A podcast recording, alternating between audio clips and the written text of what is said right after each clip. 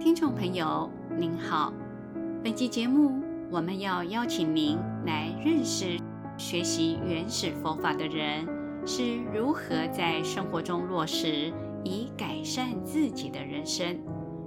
欢迎您的收听。学习原始佛法的重点，在借由佛法来改变自己的人生，使自己变成另外一个人。原始佛法的特质很简要，重点就是三件事：第一，解决困难；第二，开展人生；第三，度越烦恼。解决什么困难呢？肯定是解决现在的困难。开展什么时候的人生呢？此生此世。又是度越什么烦恼呢？度越的就是在解决困难、开展人生的过程中所发生的烦恼。一个人如果既不解决困难，也不开展人生，却又起烦恼，那这个烦恼就叫做无聊。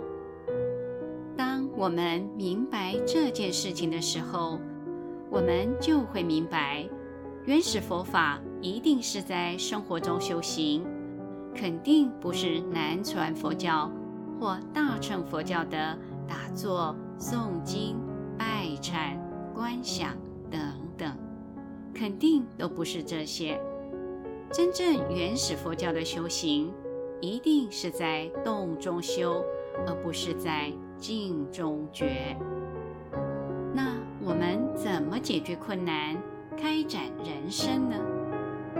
人生当中最大的困难，不是所面临的困难，而是逃避困难。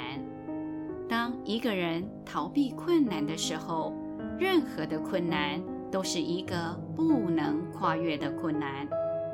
对学习原始佛法的人来说，逃避困难是不能忍受的事情。这就好像传统佛教讲。你不诵经、不烧香、不拜佛、不念咒，就是没修行的意思是一样的。逃避困难，就是使困难变成不能跨越的困难。这对学习原始佛法的人而言是不能忍受的事情。随佛长老曾经跟中道僧团的法师们说。我们是号称学习原始佛法、复兴原始佛法的僧团。这句话另外一个意思就是，我们在跟全天下昭告，在这个现实人间，我们就是最能解决困难、度越烦恼的一批人。我们等于是自己说这种话的呀。如若我们自己都逃避困难，找了一大堆莫名其妙的烦恼借口，我们简直就是丢自己的脸呐！诸位朋友，要解决困难的第一步就是不要逃避困难。逃避于困难，退缩于困难，畏却于困难，基本上就是自己的问题。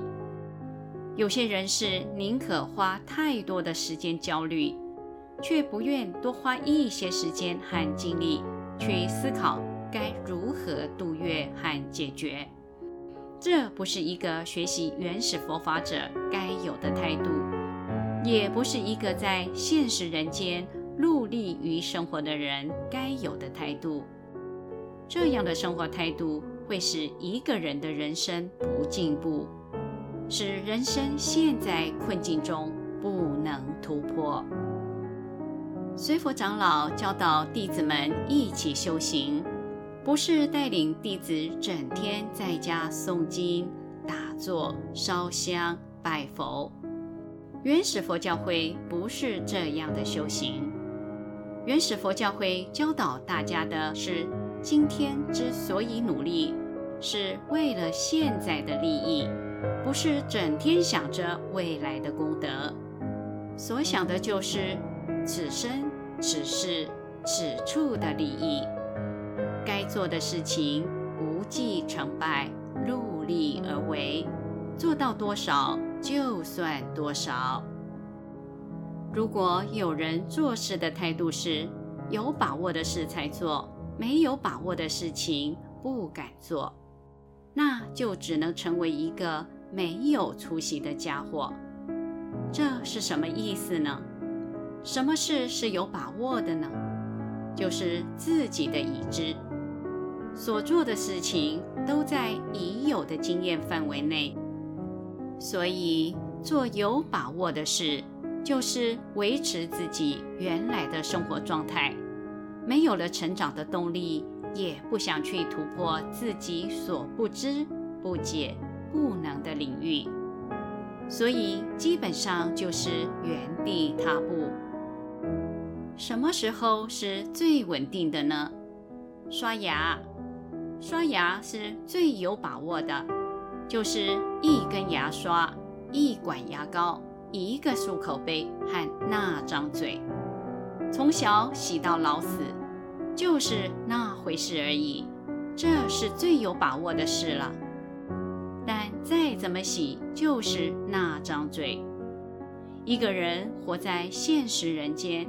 千万不要陷入一种自认为聪明，实则是非常愚蠢的生活方式，就是我有把握的事才做，我知道的事才做。